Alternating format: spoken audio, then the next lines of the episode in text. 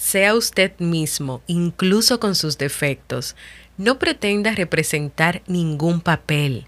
No finja. Sea usted mismo. Un poquito mejorado, pero manteniendo su identidad. J.A. Vallejo Naguera.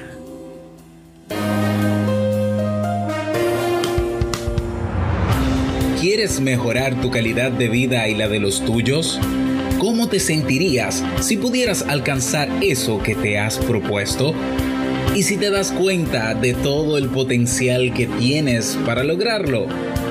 Bienvenida al programa que te ayudará a desarrollar hábitos, establecer mejores relaciones, empoderarte y potenciar tu estado de felicidad personal. Transmitiendo cada semana para todo el mundo desde tu reproductor de podcast favorito. Y ahora contigo, tu anfitriona Jamie Febles, psicóloga, escritora, madre y emprendedora, quien te acompañará en este recorrido hacia tu desarrollo personal y hacia el logro de tus sueños. Esto es Vivir en Armonía.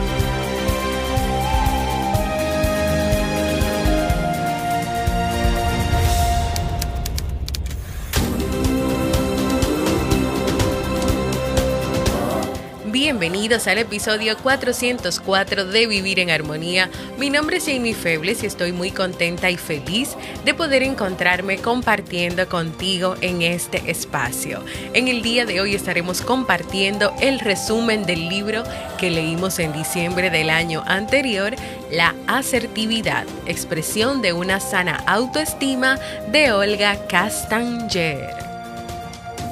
Entonces, ¿Me acompañas? Bienvenida y bienvenido a Vivir en Armonía, un podcast que siempre tienes la oportunidad de escuchar cuando quieras, donde quieras y en la plataforma de podcast de tu preferencia. Estoy muy feliz de encontrarme compartiendo contigo ya entrando o viviendo el mes de febrero, el mes que le dicen el mes del amor y de la amistad. Antes de comenzar con el resumen del libro, quiero recordarte que ya estoy retomando las consultas online. Los que han pensado en hacer un proceso de terapia y se animan a hacerlo conmigo, pueden ir a www.jamiefebles.net barra consulta. Hoy, como escuchaste en la bienvenida, estaré compartiendo el resumen del libro La asertividad, expresión de una sana autoestima de Olga Castanger. Para quienes nos escuchan por primera vez, cada mes recomendamos un libro que leemos y luego más adelante yo preparo un resumen de ese libro, el cual grabo en un episodio. ¿Qué es lo que está pasando hoy? Esta vez estoy cumpliendo con el resumen que tenía pendiente, sí, porque lo tenía pendiente, debió salir en enero, pero nada, salió en febrero. Lo importante es que haya salido. Olga Castanger comienza el libro explicándonos cómo la asertividad para unas personas significa la manera de hacer valer sus propios derechos y para otros es una forma de no dejarse pisotear. En cualquiera de los dos casos, la asertividad aumenta en las personas las propias habilidades sociales. La asertividad es algo que muchas personas expresan que desean tener, que quieren tener. A veces sienten que hay situaciones, que hay problemas que no pueden manejar y no saben por qué no lo pueden hacer, ni tampoco qué herramienta o qué habilidad social necesitan para poder enfrentar esos problemas y muchas veces eso está relacionado con la asertividad.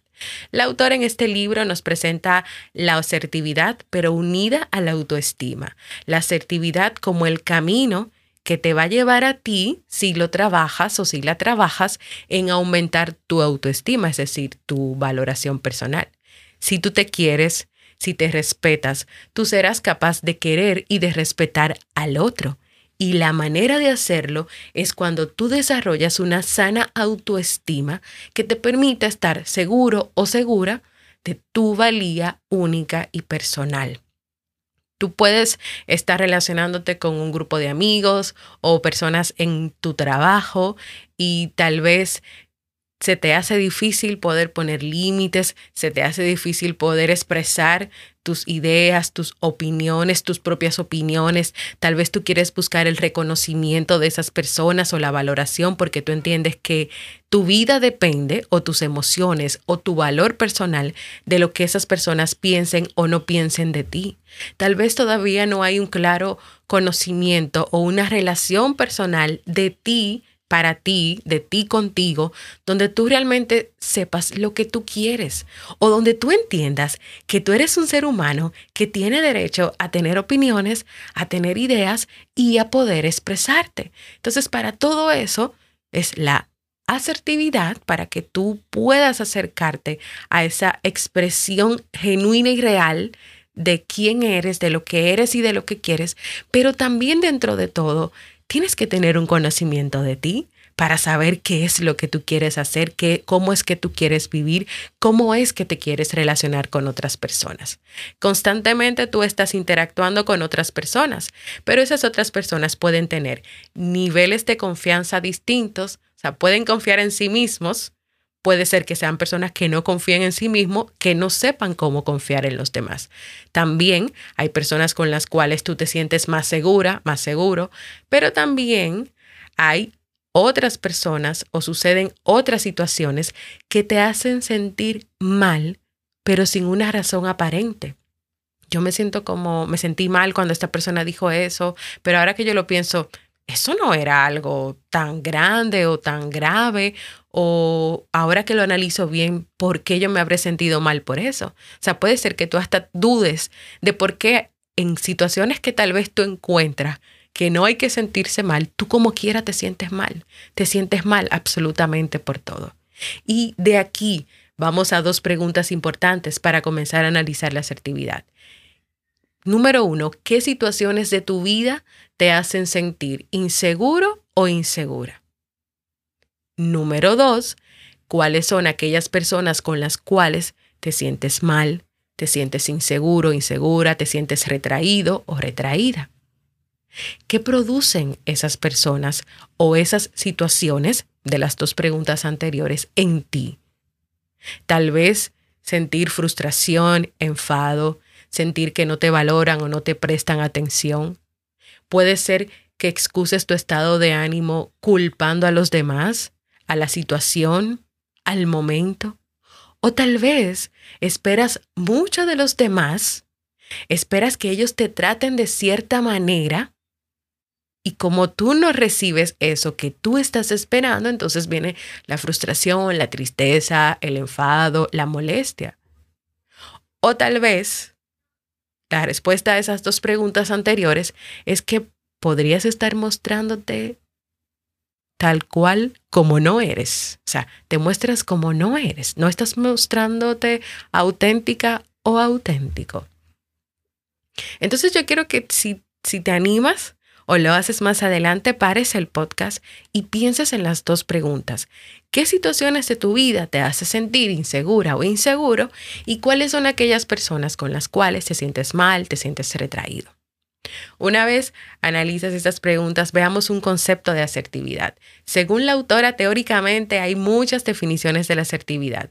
Una de ellas es la capacidad de autoafirmar los propios derechos sin dejarse manipular y sin manipular a los demás. Cuando una persona, por ejemplo, va a terapia, no necesariamente llega y dice, aquí estoy porque tengo problemas de asertividad o no tengo habilidades sociales. La persona puede comenzar explicando que tiene problemas de ansiedad, de timidez, de culpabilidad. Y muchas veces es el terapeuta que tras una serie de análisis detecta la carencia de habilidades sociales como parte de la problemática por la que ha acudido la persona a terapia. Puede ser que tú vayas a terapia porque estás experimentando mucha ansiedad, pero tú no sabes de dónde viene esa ansiedad, de dónde se origina, pero tal vez esa ansiedad viene de cómo son tus relaciones sociales, cómo son tus relaciones con los demás, donde normalmente tú tienes la presión de que tienes que actuar y que tienes que ser de una manera específica para que esas personas te aprueben. Entonces, como tú no recibes esa aprobación de los demás, tú entiendes que todos tus esfuerzos para lograr esa, esa aprobación no están teniendo resultados, entonces ahí viene la ansiedad.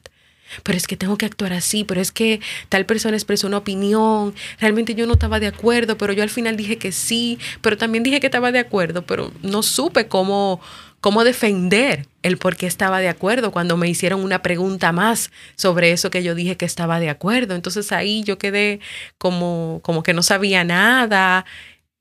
Todas esas cosas que vienen ahí como generando una ansiedad está detrás esa dificultad para ser asertivo o asertiva o para entender que tú no necesitas buscar la aprobación de nadie.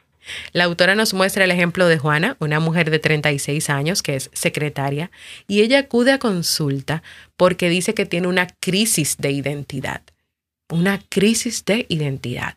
En el proceso de las consultas, la exploración y las tareas, como por ejemplo que le pusieron autorregistros para ir llenando, completando cómo era que vivía las situaciones, qué era lo que le pasaba, qué era experimentada, qué era lo que ella experimentaba, al final se concluyó de que la conducta de Juana era extremadamente agresiva. Ella le contestaba con brusquedad a las personas, no dejaba que las personas hablaran, que se explicaran, no las escuchaba. A veces a las personas incluso las etiquetaba en público ay, tú sí eres tonta, tú sí eres tonto. Y así con un tono de voz agresivo. Al conocer a alguien inmediatamente le daba como un ultimátum y le decía, estas son las cosas que a mí me gustan, estas son las que no. Tenlo claro para que tú y yo no tengamos malentendido. Fíjense que la crisis de identidad de Juana, a lo que ella le llamaba crisis de identidad, estaba relacionada con la falta de asertividad de ella para comunicarse, para relacionarse con las personas, aparte de que lo hacía de una manera muy agresiva, de una manera que no tomaba en cuenta al otro ni que lo respetaba necesariamente, o donde tal vez ella estaba muy centrada en sí misma, porque cuando tú le dices a alguien, mira, a mí me gusta esto, esto y esto, no me gusta esto y esto y esto, y te lo estoy dejando claro para que tú sepas lo que tú tienes que hacer. O sea, tú le estás diciendo al otro, tú tienes que, tú tienes que actuar como yo quiero y como a mí me gusta que me gustaría que tú actuaras, porque si no, no nos vamos a llevar bien y qué pasa con la otra persona y su esencia y su forma de ser. Veamos en términos de comportamientos, patrones de pensamiento y sentimientos. ¿Cómo es o cómo actúa una persona sumisa, una persona agresiva y una persona asertiva? A mí me pareció muy interesante compartirte esto como parte de este resumen para que tú puedas ir viendo las diferencias entre los tres tipos de comportamiento. Primero, la persona sumisa no defiende los derechos e intereses personales, respeta a los demás, pero no se respeta a sí mismo o a sí misma. Entonces, ¿qué comportamientos puede tener? Volumen de voz bajo, no mira los ojos, inseguridad para saber qué decir y qué hacer, expresa frecuentes quejas a terceros, por ejemplo, esa persona no me comprende, tal persona es un egoísta y se aprovecha de mí pero se lo dice a otra gente, no a la persona que, con quien está sintiendo eso. Patrones de pensamiento. ¿Cómo piensa esta persona? Bueno, piensa que tiene que sacrificarse por el otro. No expresan ideas, opiniones, pensamientos, emociones, sentimientos porque quieren evitar molestar, o sea, entienden que van a molestar. Piensan que lo que ellos piensen o deseen no importa, porque lo que de verdad importa es lo que piense o deseen los demás. Y por último, ¿qué sentimientos o emociones vive una persona sumisa? Impotencia, deshonestidad, baja autoestima y culpabilidad. Y tal vez deshonestidad te llama la atención. Claro, porque cuando tú no dices lo que tú quieres decir, sino lo que tú crees que el otro está diciendo, tú no estás siendo honesta, honesto contigo, ni tampoco con el otro. Porque si tú simple y llanamente aceptas una opinión de alguien, y tú sabes en el fondo que tú no estás de acuerdo, tú estás siendo deshonesta contigo. Eso es el comportamiento de una persona sumisa en la parte de pensamiento, en la parte cognitiva, en la parte de emociones y sentimientos. ¿Cómo sería entonces una persona agresiva? La persona sumisa no defiende sus derechos e intereses personales. Bueno, la persona agresiva entonces defiende esos derechos personales en exceso pero el punto clave es que no tiene en cuenta a los demás. Tiene comportamientos como volumen de voz elevado, mirada retadora, interrupciones, habla tajante, utiliza insultos y amenazas, pone la cara tensa, tiene las manos tensas, o sea, todo su cuerpo se ve completamente tenso. Patrones de pensamiento. Ahora solo yo importo, lo que tú piensas no me interesa. Esta persona está enfocada en los términos de ganar o perder y siempre quiere ganar y que el otro pierda. Y puede tener la creencia de que hay personas que son malas y que merecen ser castigadas y que esa persona tiene esa tarea de castigar a los demás. Wow. Sentimientos o emociones. Ansiedad, soledad. Claro, una persona agresiva tiene que sentir sola o solo porque no tiene ninguna buena relación con nadie porque solamente piensa en sus derechos personales, no tiene nunca en cuenta al otro. Además que llega un momento en que la persona que tal vez sí está cerca y que se quiere relacionar y que quiere darle una oportunidad, pues comienza a alejarse porque la agresividad está pasando completamente los límites del respeto. Pero también a veces sienten que les falta el control, que no saben cómo controlarse y claro, el enfado que cada vez se hace más constante y más grave. Y la persona asertiva, que no se puede quedar porque es la que nos interesa, son personas que conocen sus propios derechos y los defienden respetando a los demás.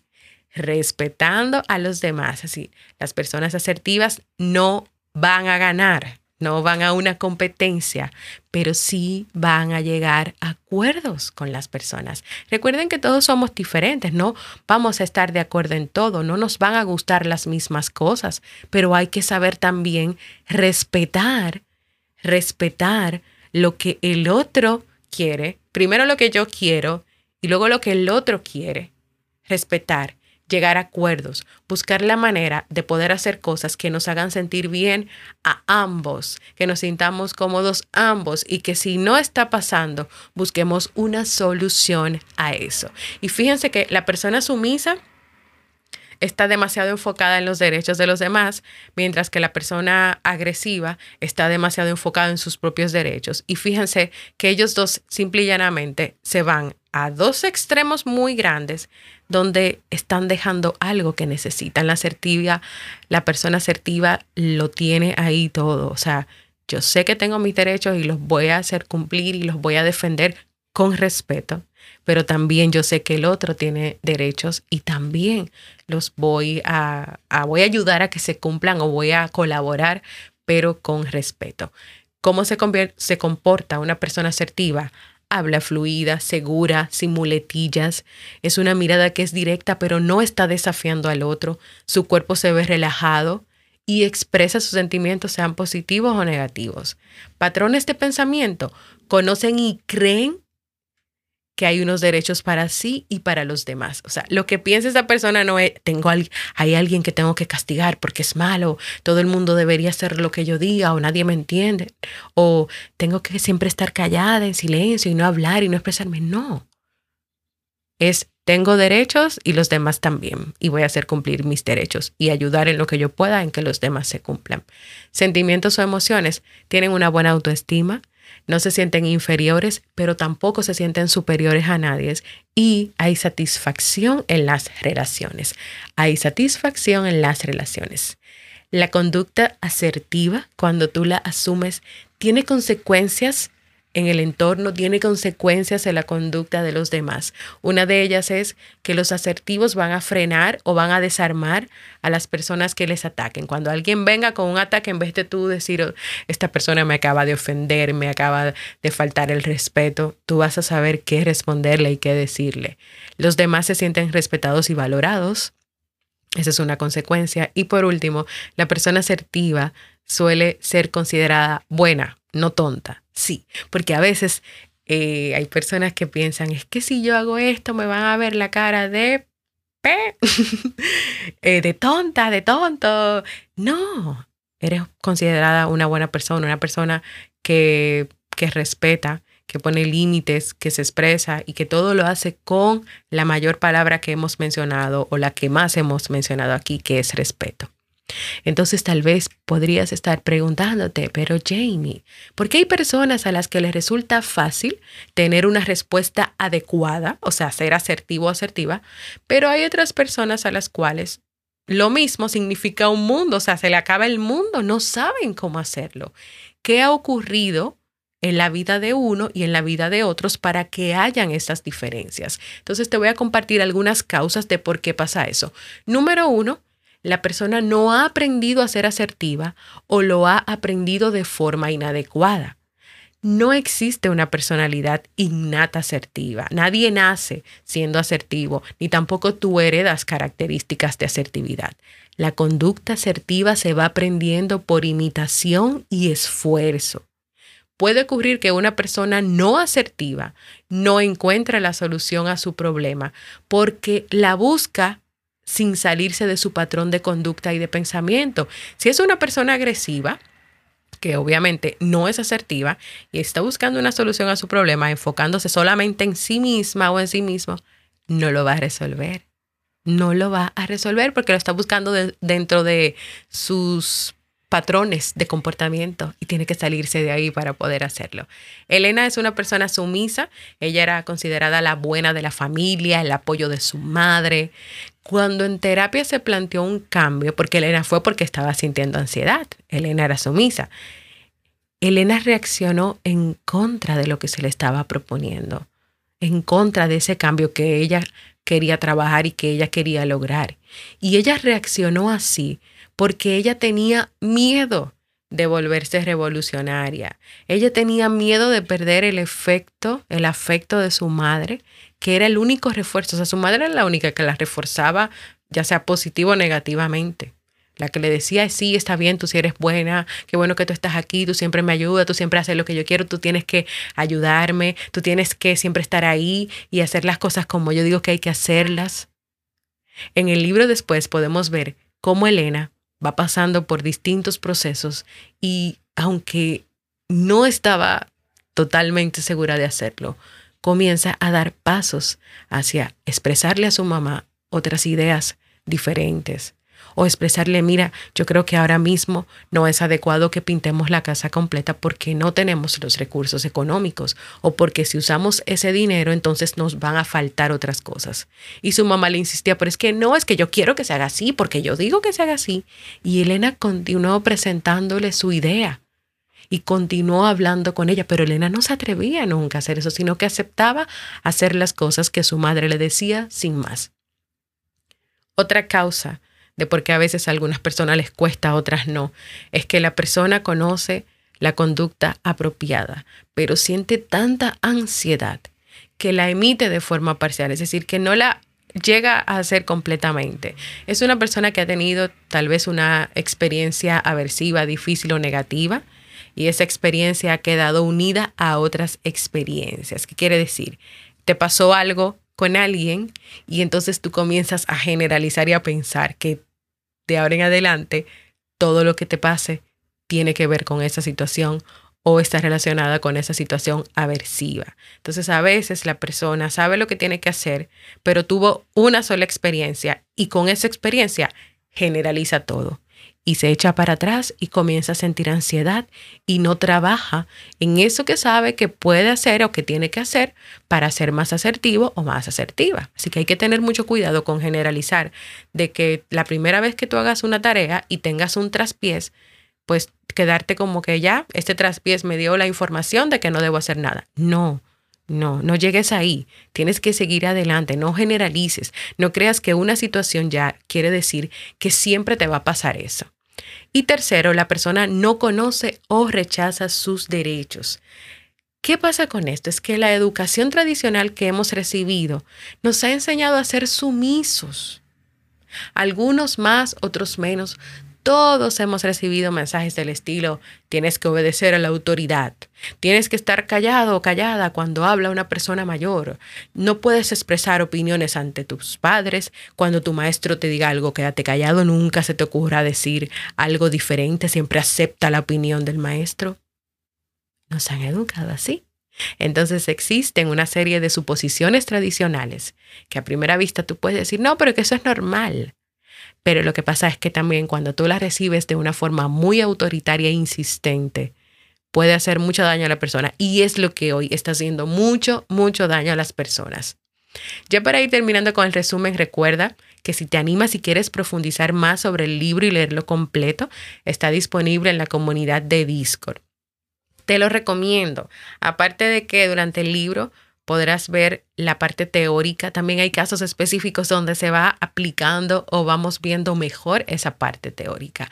Entonces, para ir terminando, ¿cómo mejorar la asertividad? Pues la autora nos comparte tres técnicas. Número uno, la reestructuración cognitiva.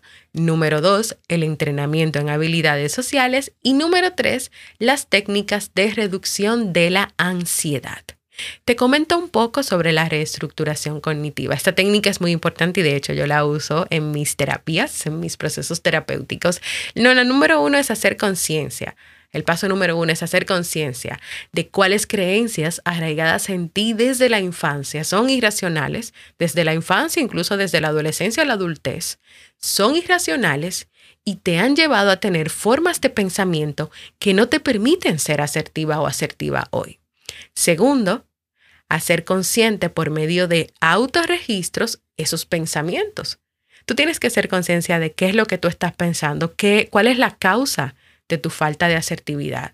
Después que tú lo haces consciente, tú tienes que registrar lo que tú piensas cada vez que sucede una situación de esa, lo que tú piensas, lo que tú experimentas, lo que tú sientes. Tercero, hay que analizar esos pensamientos para detectar qué idea irracional corresponde con cada uno de ellos. Y número cuatro, hay que trabajar en acciones en pensamientos y en emociones alternativos a esos pensamientos o a esas creencias irracionales. Y termino dándote un ejemplo. Idea irracional. Es necesario obtener la aprobación y el cariño de todas las personas que son importantes para mí. ¿Cuáles serían esos comportamientos típicos de una persona que tiene esta idea irracional? no expresar opiniones y deseos personales, porque recuerda que está buscando la aprobación de otros, evitar conflictos, gastar mucha energía para lograr la aprobación de otros y refrenar sus sentimientos. ¿Cuáles son unas alternativas racionales a esas ideas y pensamientos irracionales? Número uno, no puedo gustarle a todo el mundo, igual que a mí me gustan unas personas más que otras. Número dos, en el caso de que alguien que me importa no apruebe mi comportamiento, yo tengo la capacidad de decidir si lo quiero cambiar o no lo quiero cambiar. Número tres, intentando gustar a todo el mundo, no hago más que gastar excesiva energía y no siempre obtengo el resultado deseado. Puedo determinar lo que yo quiero hacer más que adaptarme o reaccionar a lo que pienso que las otras personas quieren. Y número cuatro, tengo que determinar si el rechazo que yo estoy sintiendo de tal o cual persona es real o si es que yo estoy interpretando las reacciones de las demás. Hasta aquí este resumen, porque de verdad que si yo me llevo, le cuento el libro completo, pero esto es un pequeño extracto, esto es una, una pequeña motivación a que si no lo has leído en algún momento de este año te des este regalo. La asertividad es un regalo que puedes darte a ti misma, a ti mismo, para tener mejores relaciones contigo, mejores relaciones interpersonales, desde un verdadero conocimiento de lo que quieres, de lo que deseas y tus derechos. Anímate a trabajar en convertirte en una persona asertiva.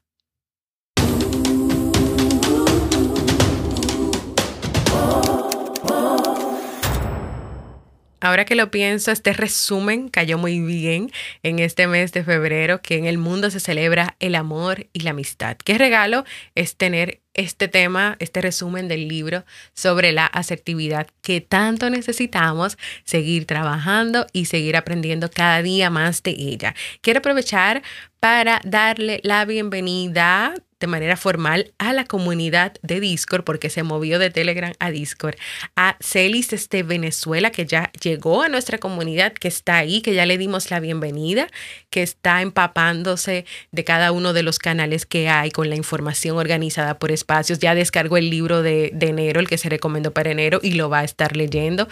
Ha estado viendo también las notas que yo he estado compartiendo. Así que bienvenido a tu comunidad. Sigan uniéndose, se pueden mover. Los que solamente están en Telegram para ver las informaciones puntuales, pueden moverse al espacio de Discord porque ahí van a poder tener una, una interacción mayor conmigo y con los demás miembros de la comunidad.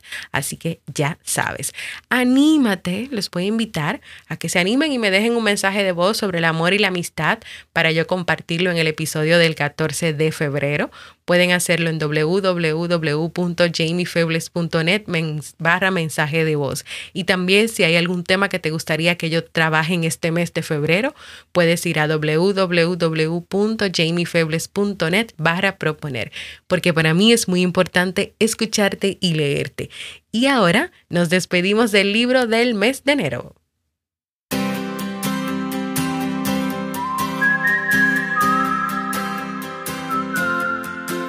Y el libro que estuvimos leyendo en el mes de enero y que hoy hago un cierre en la comunidad de Discord es Minimalismo Digital, en defensa de la atención en un mundo ruidoso de nuestro querido Cal Newport. Es un libro que nos habla sobre la tecnología, donde nos dice que no es que esta sea mala o buena, sino que la clave está en cómo tú la usas de acuerdo a tus valores y también en cómo tú la usas de acuerdo a tus necesidades.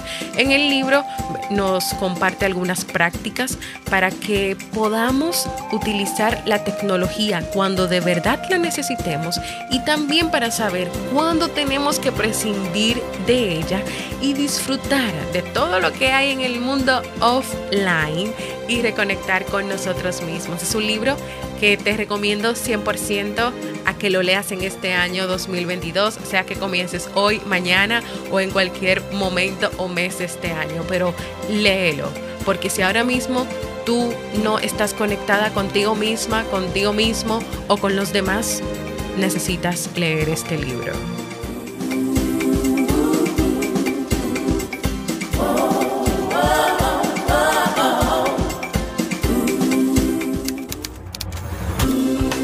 Y así hemos llegado al final de este episodio que espero que sea de mucha utilidad para ti. Es un resumen que he preparado con mucho cariño a partir de todas las notas, de todos los apuntes que hice en el mes de diciembre cuando lo leí. Compártelo, no te quedes con este resumen, compártelo con otras personas para que también puedan aprender más sobre la asertividad y también invita a otras personas a nuestro canal de Telegram o a nuestra comunidad en Discord. Gracias por escucharme, para mí ha sido un honor y un placer compartir contigo. Espero que nos escuchemos en un próximo episodio. Chao, chao, los quiero.